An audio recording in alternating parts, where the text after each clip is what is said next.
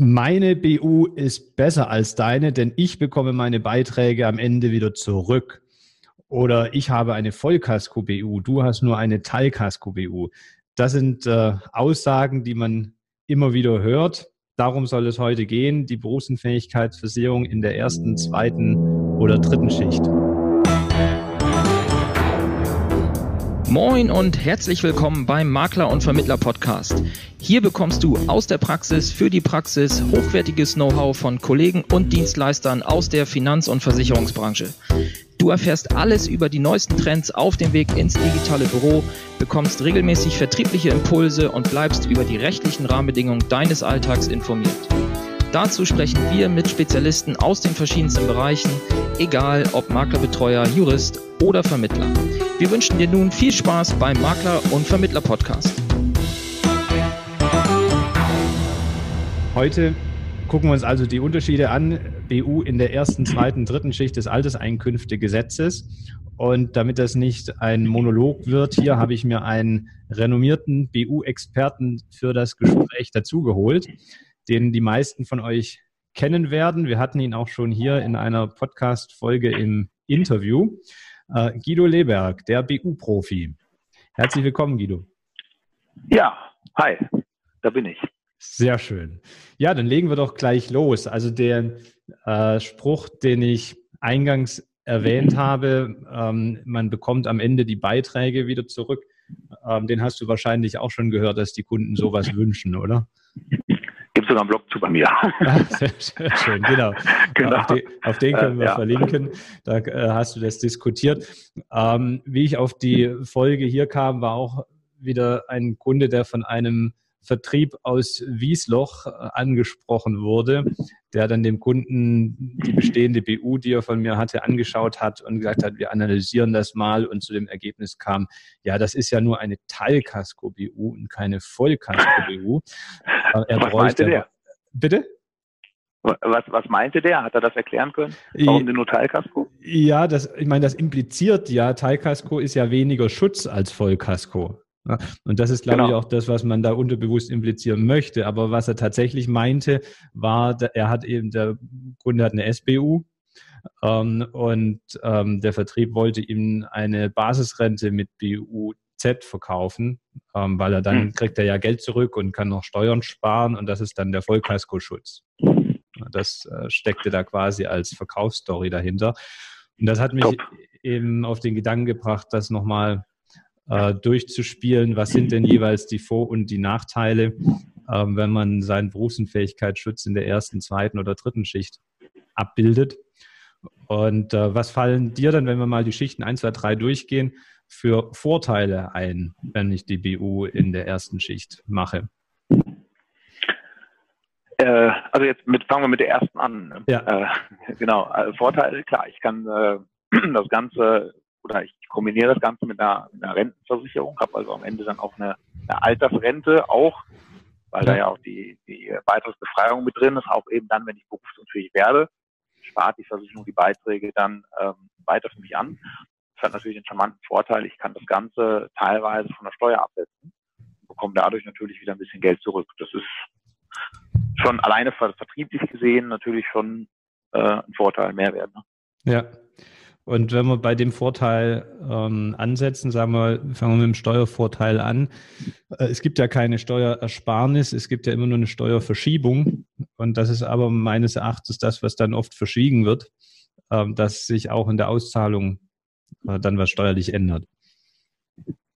Ja, genau. Also das ist ein ganz großer Nachteil aus meiner Sicht. Gerade weil Altersvorsorge, wenn du es in der Altersvorsorge machst, eine Basisrente, ist es ja durchaus ähm, legitim, dass man sagen kann, okay, du hast heute ein höheres ein, zu versteuerndes Einkommen als später. Ja. Äh, aber was oft vergessen wird, dass eben auch die Leistung der Berufsunfähigkeitsrente, wenn es dann dazu kommt, dann eben auch steuerpflichtig wird. Das ähm, wird oft nicht berücksichtigt. Ich glaube, das ist ein ganz großes Problem, weil das kann dir dann schon mal das Genick brechen und auf einmal irgendwie mit äh, 2000 Euro rechnest, aber netto dir irgendwie nur ein, sechs oder so überbleiben. Ja, und das müsste ja dann eigentlich dazu führen, wenn man das sauber berät, dass man das berechnet und dann erkennt, wenn ich 2000 netto haben möchte, muss ich eben vorne mehr BU versichern, was dann aber auch wieder den Beitrag erstmal der BU und damit ja auch den Beitrag wieder des Gesamtvertrags inklusive der Rentenversicherung stark nach oben treibt. Und dann ist am Ende auch nach Steuerersparnis oft gar keine Nettoersparnis mehr vorhanden, was dann das Konzept ja. eigentlich wieder unnötig macht. Was wahrscheinlich auch der Grund ist, warum es nicht erwähnt wird. Meistens, genau. Aber man, aber es klingt ja erstmal toller, ne? Du kannst das absetzen und ich sage, ja. vertrieblich gesehen ist das neben der, ich kriege mein Geld am Ende zurück, wenn nichts passiert, würde ich sagen, Nummer zwei, der vertrieblichen Volltreffer, wo du wirklich sagen, Kunden sagen kannst, äh, hier hast du was ganz Tolles. Ne? Ob ja. das hinterher wirklich so toll ist, ja, und ist dann eine ganz andere Geschichte. Genau, wenn man jetzt mal überlegt, warum mache ich dann nicht getrennt eine Basisrente, die ja durchaus sinnvoll sein kann für die Altersvorsorge und mache man meinen BU-Schutz privat. Wenn ich es koppel und jetzt mal aus Blick der Basisrente sehe, verliere ich ja auch einige Vorteile, weil ähm, das Thema Zuzahlungen, was ja oft bei der Basisrente sehr relevant ist, ähm, ist ja dann, wenn ich es koppel, nicht mehr so einfach möglich das und auch die Flexibilität allgemein. Ne? Denn äh, wenn ich das koppel und dann sagen wir irgendwann mal, läuft gerade nicht so gut bei mir finanziell oder ich habe andere ähm, andere Kosten, die jetzt erstmal vorgehen und ich möchte eben den den äh, Sparbeitrag mal aussetzen oder zurücksetzen, mhm. habe ich bei dieser Kopplung natürlich immer wieder das Problem, dass da auch ein Risikoschutz, die Berufsunfähigkeitsabsicherung mit drin hängt. Und dann äh, wird das manchmal zum Desaster, weil ich dann alles beitragsfrei stellen muss. Mhm. Damit eben dann auch den, den Absicherungsschutz verliere. Ja. Und auch oft bei der Absicherung dann wieder ähm, sind ja Leistungsbausteine, die dann irgendeine Einmalzahlung beinhalten, wie eine Wiedereingliederungshilfe oder eine Krebsleistung oder so, sind ja dann auch wieder nicht möglich im Rahmen der BU. Ja, genau. Richtig. Also auch da kann es dann hinterher Fallstrick geben. Ja. Es gibt ja auch das, was propagiert wird von äh, selbigem Vertrieb, ähm, dass man sagt, ja, wenn du erkannt hast, dass es in der, Leist in, in der Leistungsphase im BU-Fall tatsächlich voll versteuern muss, dann machst doch einfach so. Es gibt ja Anbieter, wo du wechseln kannst, deinen BU-Teil rausnehmen kannst und in die dritte Schicht wechseln. Wenn der BU-Fall absehbar wird, dann mach das doch mit deinem BU-Teil ganz schnell. Und dann hast du die ganze Zeit vorne die Steuersparnis, aber im BU-Leistungsfall nur noch die Ertragsanteilsbesteuerung. Ähm, was sagst du denn zu so einer Empfehlung? Ja, das äh, klingt sehr äh, logisch und, und gut. Wenn man mal äh, den, den Steuerprüfer außen vor lässt, weil ja. ich glaube, der findet das Ganze nicht so cool. Also und kann ganz ja. stark nach hinten losgehen. Vor allem, wenn die Steuerprüfung nach ein paar Jahren dann stattfindet und du dann äh, kräftig zurückzahlen darfst. Ne? Ja, also ich vergleiche es an der Stelle gerne mal mit jemandem, der sich gerade selbstständig macht und glaubt, alles, was er jetzt an Einnahmen hat, wäre tatsächlich sein Gewinn. Und der verjubelt das und am Ende kommt dann äh, das Finanzamt und sagt, so lieber Freund, ja, du hast einen guten Gewinn gemacht, zahl uns mal deine Steuern. Mhm. Doof ist, wenn man da nichts mehr hat. Ja. Das äh, ist ein ähnliches Worst-Case-Szenario. Also muss man mit solchen Sachen sehr, sehr, sehr vorsichtig sein. Ja. Und äh, dazu kommt ja noch die tarifliche Ebene auch. Jetzt gibt es ja gar nicht so viel qualifizierte BU-Anbieter, die gleichzeitig auch eine äh, Kombination anbieten, die dann auch noch flexibel genug ist. Äh, das heißt, wenn wir wieder daran denken, wenn man vorne die Risikoaufbereitung sauber macht, ähm, muss ja alles zusammenkommen. Ich brauche einen kerngesunden Menschen, brauche dann einen Anbieter, der erstmal ein gutes BU-Bedingungswerk hat und der muss dann auch noch eine, ein gutes Bedingungswerk auf Ebene der Basisrente anbieten. Mal als Stichwort hier die zwölf Rürup-Fragen von Joachim Haidt als ein Beispiel. Ähm, das sollte ich ja eigentlich auch bewerten. Und mhm. die Kombination wird es in der Praxis äh, relativ selten geben. Und von daher. Und ich setze noch einen drauf. Ja, mach das. Die Risikoprüfung muss auch noch zum bestmöglichen Ergebnis führen. Richtig. Und die Berufseinstufung noch ideal. Das auch. Also bringt ja nichts, wenn ich einen tollen Anbieter habe äh, für, eine, für eine Basisrente. Der hat vielleicht auch eine gute BU, aber für den Beruf kostet er halt äh, gleich mal 50 Euro mehr im Monat. Ähm, ist der Steuervorteil auch schnell weg. Ja. Die, also ich merke schon, die Liste der Nachteile ist deutlich länger als die Liste der Vorteile. Ähm, was mir einfällt, eine Frage noch an dich. Was passiert denn, wenn, Wenn du jetzt berufsunfähig wirst, ähm, deine Rentenversicherung dynamisiert der, der Anbieter weiter, in, bei diesem Konzept meistens dann mit 10 Prozent als Airbag-Lösung oder ähnliches. Ähm, jetzt wirst du aber wieder gesund nach ein paar Jahren und, und dann lebt ja dein BU-Schutz eigentlich wieder auf. Mhm. Dein Beitrag für die Altersversorgung ist aber ins, durch sechs Jahre oder so extrem gestiegen. Ähm, jetzt musst du aber diese 50 Prozent Regel ja bei der, auf der Beitragsseite erfüllen, damit die Basisrente weiterlich, weiter steuerlich abzugsfähig bleibt. Was passiert denn jetzt mit dem BU-Anteil? Der passt ja eigentlich gar nicht mehr zu der Höhe der, des Altersvorsorgeanteils. Wird das reduziert, der Altersvorsorgeanteil wieder? Der Altersvorsorgeanteil ist jetzt gestiegen um 10 Prozent. Ne? Äh, richtig, pro Jahr. Genau.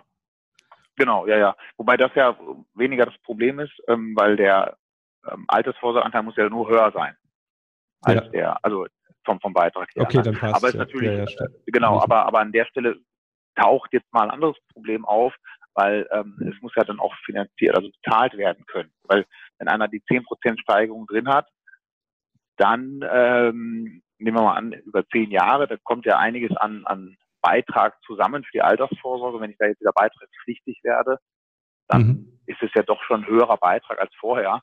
Da muss man halt dann darauf achten, jetzt aus Sicht des Altersvorsorgeanbieters, weil das Konzept durchaus ja stimmig ist, wenn einer wirklich langfristig berufsunfähig ist. Ja.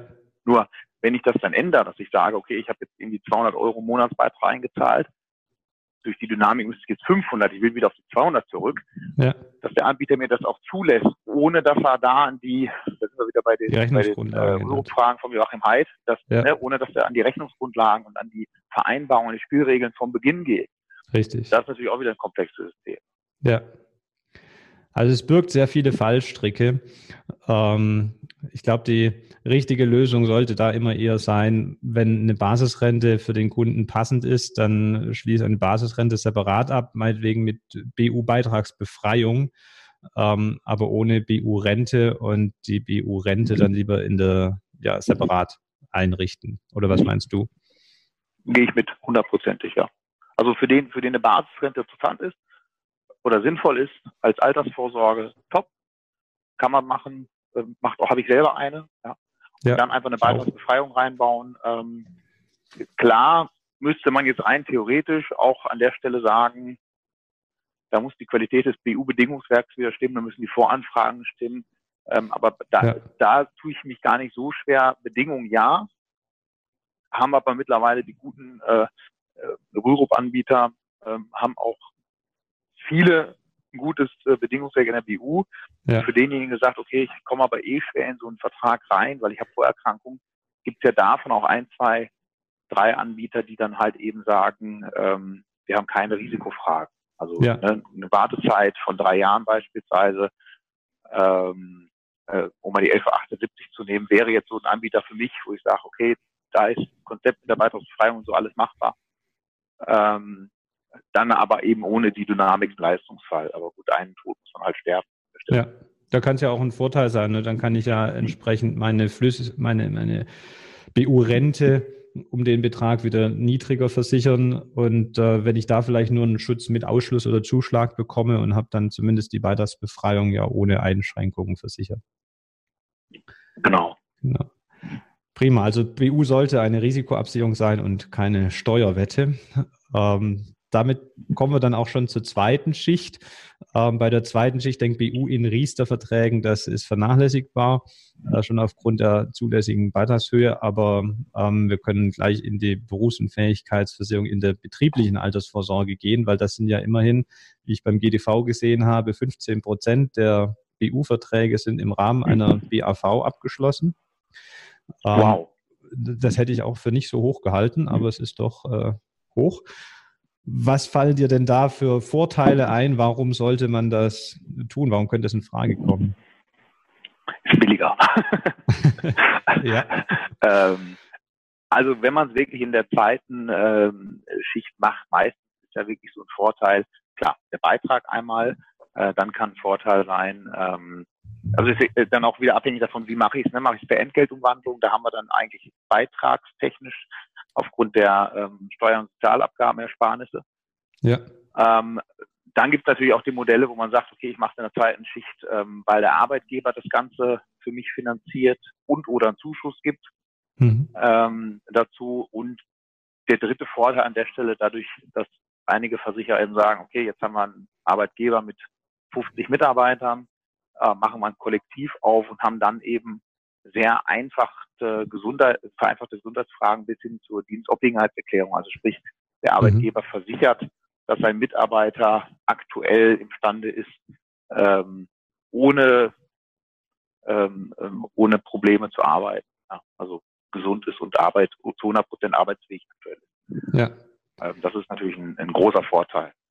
Also ich denke auch für die Personen, die entweder gesundheitlich sonst Probleme haben, überhaupt eine BU zu bekommen, da kann eben der Zugang über so ein Kollektiv dann tatsächlich eine große Hilfe sein. Das hatte ich auch schon in der Praxis. Ähm, oder eben auch über die Berufsgruppe, ne, wenn in einem großen Kollektiv dann ein Durchschnittsbeitrag kalkuliert wird und ähm, ansonsten ein sehr teurer, das heißt ich, äh, Bandarbeiter, IG Metall, ähm, dann dadurch tatsächlich einen effektiv günstigeren Beitrag bekommt. Wobei es dann natürlich gleich wieder die Kehrseite gibt, dass dann in dem Fall der junge Ingenieur äh, sicherlich besser gestellt wird beitragsseitig, wenn er sich dann eben wieder nicht in diesem Gruppentarif versichert solange er gesund ist. Also auch da, wenn man steuerlich das wieder anschaut, das wird ja nach vorne getragen in der Regel dann. Es ist steuer- und sozialversicherungsfrei. Muss ich mir genau wie bei der zweiten Schicht auch wieder ähm, vergessen, in, in der ersten genau. Schicht, genau, ja. nicht vergessen, im Leistungsfall sieht es genauso aus, dann ist es auch steuer- und sozialabgabenpflichtig und im Zweifel sparen äh, tut der Arbeitgeber mit, aber zahlen darf ich nachher alleine. Jetzt haben wir die 15 Prozent pauschalen äh, Zuschuss auf jeden Fall dann auch bald äh, für, die, äh, für die bestehenden Verträge. Aber ähm, unterm Strich muss ja auch da wieder, um netto 2000 Rente nachher zu halten, muss ich brutto 3000 Rente ungefähr absichern. Und äh, selbst mhm. wenn ich dann den Arbeitgeberzuschuss in 15 Prozent noch einrechne, komme ich eigentlich effektiv auf keine Ersparnis mehr am Ende. Genau, und was man dann natürlich berücksichtigen muss, gerade diese vereinfachten Zugänge, also sprich einfache Gesundheitsfragen, Lebensobliegenheitserklärung etc., haben natürlich auch in der Höhe Deckelung. Also ich ja. kann jetzt nicht zum Beispiel sagen, ich brauche eigentlich 2000, deswegen mache ich 4000, weil dann hinterher zwei überbleiben. Ja. Ähm, da machen die Versicherer nicht mit, weil das ist ja die Sache, der Versicherer zahlt ja die vier. Er zahlt mir hinterher brutto aus, ich muss es dann abführen, aber der ja. Versicherer ist dann mit den vier im Risiko und das ist natürlich mit so einer ein, mit so einem einfachen Zugang ähm, auch auf Versichererseite nicht gewünscht. Ne? Ja, und der Kunde denkt aber, jetzt habe ich ja eine BU, die ist ja sogar 4000 Euro ne, und hat dann nachher nur 2000, äh, oder der kriegt ja die vier gar nicht, sondern versichert dann nur 2000 und ja. hat dann nachher nur äh, 1300 netto in der Tasche und das war nicht das, was er eigentlich wollte. Ähm, ich finde auch auf meiner Nachteilspunkte noch ein paar weitere. Also einen großen Punkt finde ich ähm, gerade bei größeren Arbeitgebern, äh, sucht der Arbeitgeber den Anbieter aus. Und das bedeutet nicht unbedingt dann die besten BU-Bedingungen wieder äh, vom Tarifwerk her. Siehst du das auch? Einmal das und das, das Zweite, was, was äh, ganz gefährlich ist aus meiner Sicht, wenn man das so vermischt. Klar, vertrieblich wird immer gerne ähm, auch von Versicherern dargestellt, ne? weil der Versicherer sagt natürlich, hey, wir haben eine Lösung für einen Arbeitgeber, aber ähm, man muss bei der betrieblichen Altersvorsorge generell, deswegen ist das auch ein Thema, wo ich sehr vorsichtig immer mit bin. Ähm, das ist ja, äh, geht ja sehr in, in, in arbeitgeberrechtlichen Bereich mit rein. Mhm. Also arbeitsrechtlichen Bereich mit rein. Und ähm, viele Arbeitgeber, jetzt ist halt dieses Problem, ja, der Arbeitgeber äh, hat jetzt einen Versicherungsmakler, der kennt sich aus und der sagt, pass mal auf, lieber Arbeitgeber, äh, für dich der beste Tarif äh, in dieser Lösung ist die Pfefferminzia. So. Mhm. Und ähm, Jetzt ist es aber auf der anderen Seite dann so, dass, ne, dass dann äh, arbeitsrechtlich äh, vernünftig dargestellt wird, weil alle bei der Pfefferminzia versichert werden, muss aber für den jeweiligen Arbeitnehmer nicht der richtige Vertragspartner sein.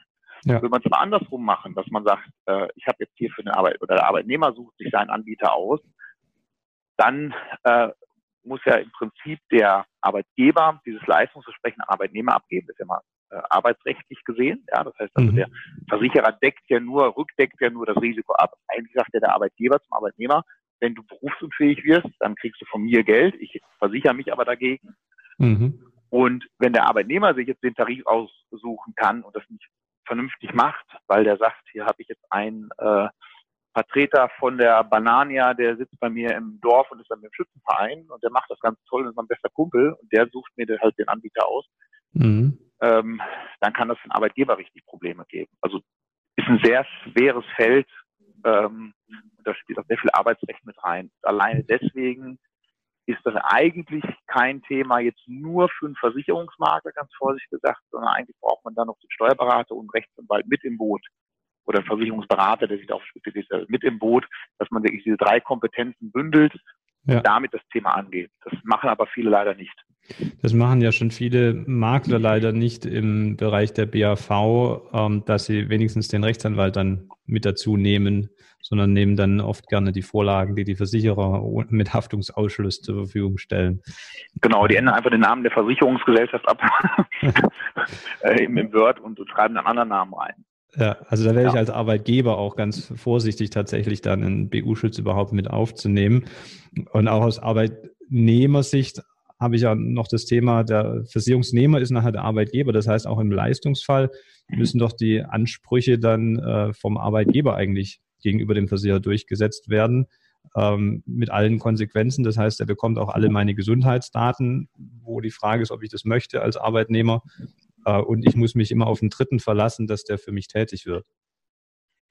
Äh, ja gut, bei den Gesundheitsdaten, wenn es um einfachen Gesundheitsfragen und Dienstobliegenheitserklärung ist, ist das nicht ganz so dramatisch. Im Leistungsfall meine ich, denn wenn ich dann Gutachten und ach, alles ach, Mögliche okay. einreichen ja, ja, muss, klar. muss das ja, ja über den Tisch des Arbeitgebers als Versicherungsnehmer. Oder ist das genau. nicht so? Äh, ja, der, der, also der, der hängt zumindest immer mit drin. Ja, die versicherte Person ist natürlich in der, äh, an, an der Stelle der, der Anspruchsteller und der kann natürlich auch direkt mit, äh, mit dem äh, Versicherer Kontakt aufnehmen. Mhm. Aber Klar, der Arbeitgeber hängt immer mit drin, aber das führt auch schon zu einem anderen Problem noch.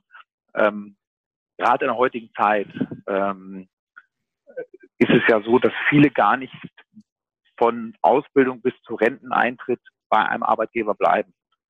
Ja. Und wenn ich jetzt meinen Arbeitgeber wechsle, ist halt die Frage, was passiert mit dem Vertrag? Ja. ja macht der neue Arbeitgeber da mit? Muss ich den Vertrag privat weiterführen?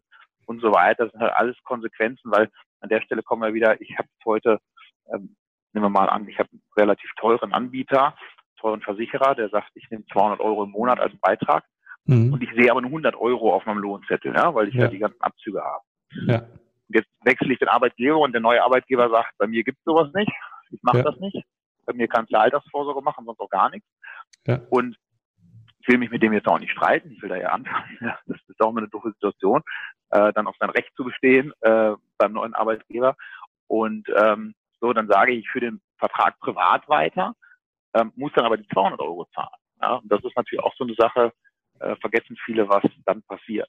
Ja, weil ja auch die Tarife dann im Rahmen der BAV nicht mit äh, Beitragssofortverrechnung dargestellt werden und dadurch eben sich zwar was anspart, was ich mal langfristig habe, aber erstmal habe ich eine höhere Liquiditätsbelastung, wenn ich es dann privat weiterführen muss. Ja, genau. Und auch das ist halt auch noch so eine Sache. Vor dem Wechsel, allein wenn ich auch beim gleichen Arbeitgeber bleibe, aber man wäre jetzt länger arbeitsunfähig oder auch in Elternzeit, also das heißt, der Vertrag wird vielleicht beitragsfrei gestellt und dann tritt der BU-Fall ein, ähm, habe ich auch wieder ein Thema, was vielleicht nicht beachtet wurde, dass man da vielleicht die BAV dann privat weiterführen sollte in so einem Zeitraum. Genau, gute Ergänzung, weil in dem Moment, wo der Arbeitgeber die Gehaltszahlung nach Lohnfortzahlung eben einstellt, ist halt die Frage, wer finanziert das Ganze. Ja.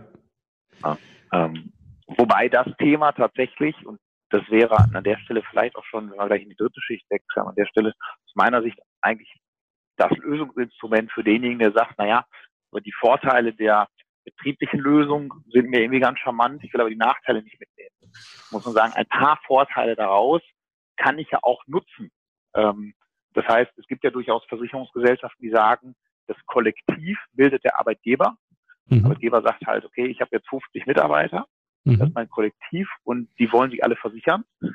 Ähm, und dann sagt der Versicherer, okay, aber die versichern sich alle auf eigenen Namen als eigene Versicherungsnehmer mit Privatvertrag.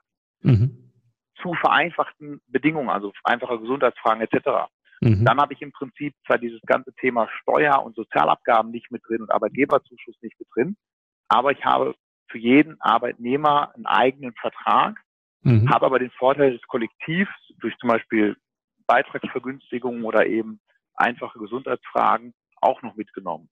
Ja. Das finde ich ist immer ein guter Kompromiss für den, der sagt, ich will es aber nicht, ähm, ich will aber diese Vorteile nutzen, ich will das nicht alles hergeben. Äh, Nachteil an der Stelle aber muss man leider dann auch sagen, es müssen dann auch eigentlich fast alle mitmachen äh, aus den Arbeitnehmern. Mhm. Und dann ist auch immer wieder die Frage, für einen Arbeitnehmer ist dann wirklich die Gesellschaft ähm, die richtige, die dann hier für alle angeboten wird. Ne? Mhm. Das heißt, um das weiter zu spinnen, ähm, gibt es ja dann die Lösung äh, über, im Zweifel nicht über den konkreten einzelnen Arbeitgeber, sondern über Arbeitgeberverbände äh, dann eine, so eine Lösung darzustellen in der dritten Schicht. Genau, sowas gibt's halt auch. Also da gibt es unterschiedliche Sachen. Ähm, ist natürlich immer so, und das muss man auch dazu sagen, ähm, wieder Arbeitgeberberatung und Arbeitnehmerberatung. Ja, das heißt, es muss ja auch für diese alle, klar, oder, oder Verbandsberatung und Arbeitnehmerberatung. Es muss ja immer einer überzeugt werden. Und wenn der überzeugt ist, dann kann ich mit den Arbeitnehmern ins Gespräch gehen. Ähm, mhm. Und ja, ich sag mal, wenn ich jetzt den Arbeitgeber überzeugt habe, der Arbeitgeber sagt, klasse äh, Lösung, ja, ja. Ähm, will ich so für meine Mitarbeiter umsetzen, weil ich es total, selber total wichtig finde, dass die alle versorgt sind. Aber die Arbeitnehmer finden es alle total doof.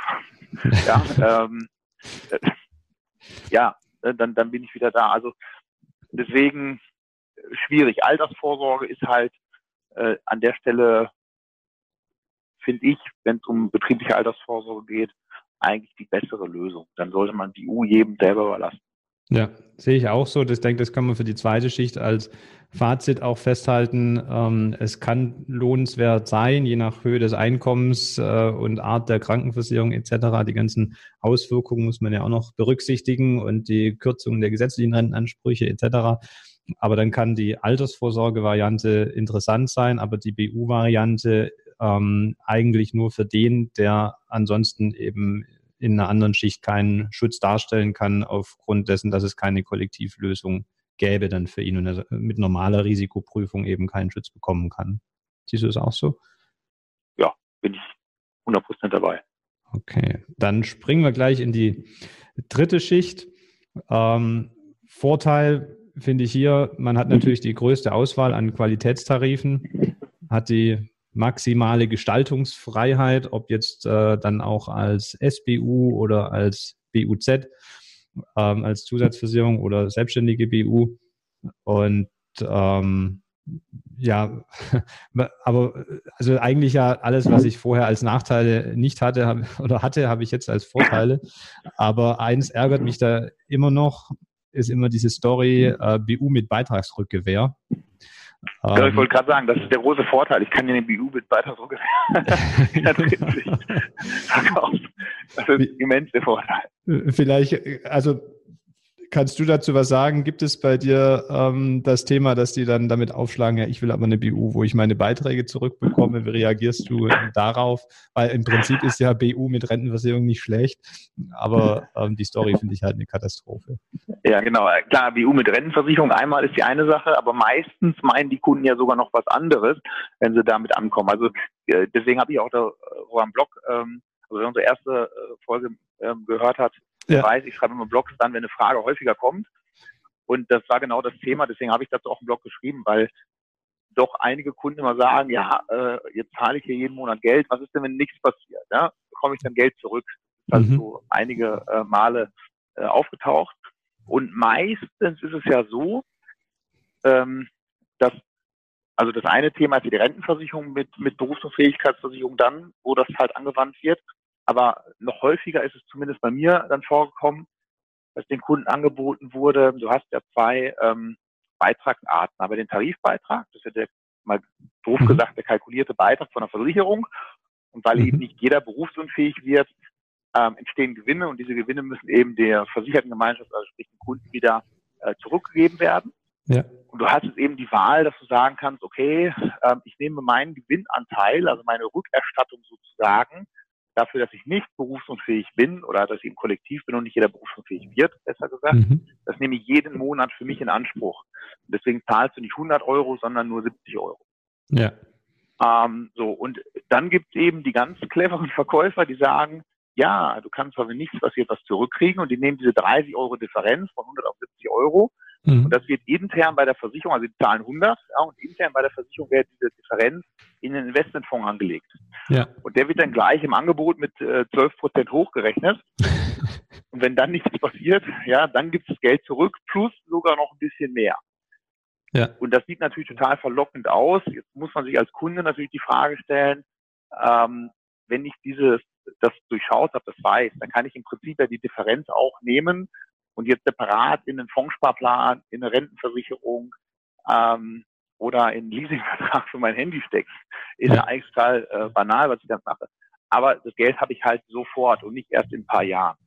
Ja. Ähm, ne, das ist halt so die, die Sache. Einziger Vorteil, wenn ich es mit diesem Geld-Zurück-Effekt, nenne ich es mal in Anführungsstrichen, kombiniere, also die Überschüsse in, im Versicherungskreislauf belasse, steuerfrei, ist natürlich hinterher der Vorteil, es ist hinterher steuerfrei.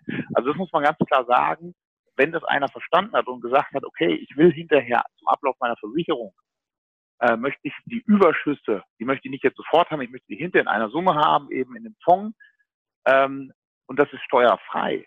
Das kann natürlich echt ein Argument sein. Ähm, ich glaube auch, dass das ziehen würde. Also ich berate darauf nicht, muss ich dazu sagen, ähm, weil es auch nicht jeder Anbieter anbietet.